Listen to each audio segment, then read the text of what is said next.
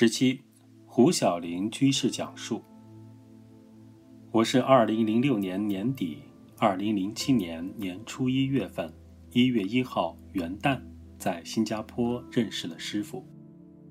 然后他老人家二零零七年四月份就到河南的郑州，参加炎黄二帝雕塑的启用揭幕仪式。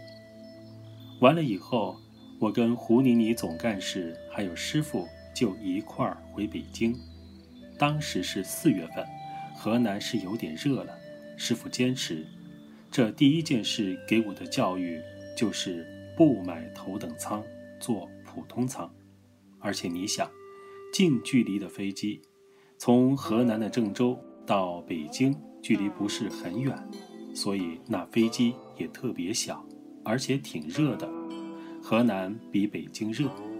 师傅老人家坐在紧靠窗户的那排，我们那排三个座位，胡妮妮总干事坐在中间，我坐在靠走廊这排。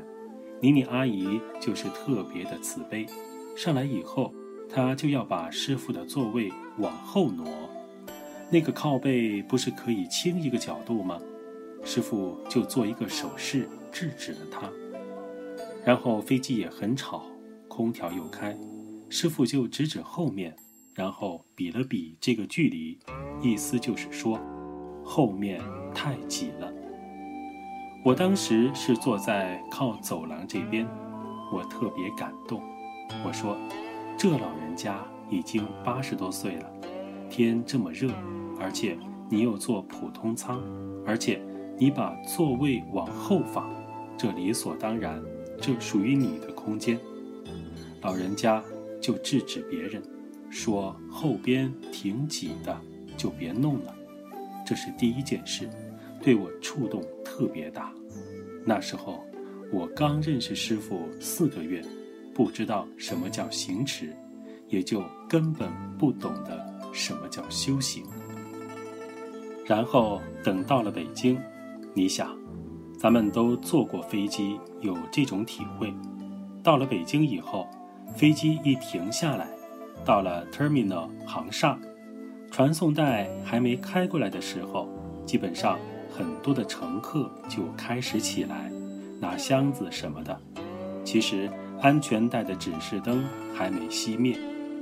我靠走廊，我就起来，我就准备拿行李，然后我拿完行李，我就做好准备着。胡妮妮总干事跟师傅还坐在那儿。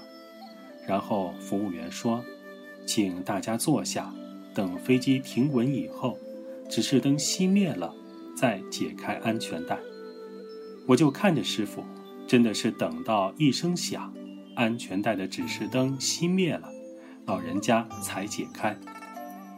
我在国内多次向大家汇报的时候，老讲这两个故事，这是对我印象特别深。老和尚的身教编辑小组。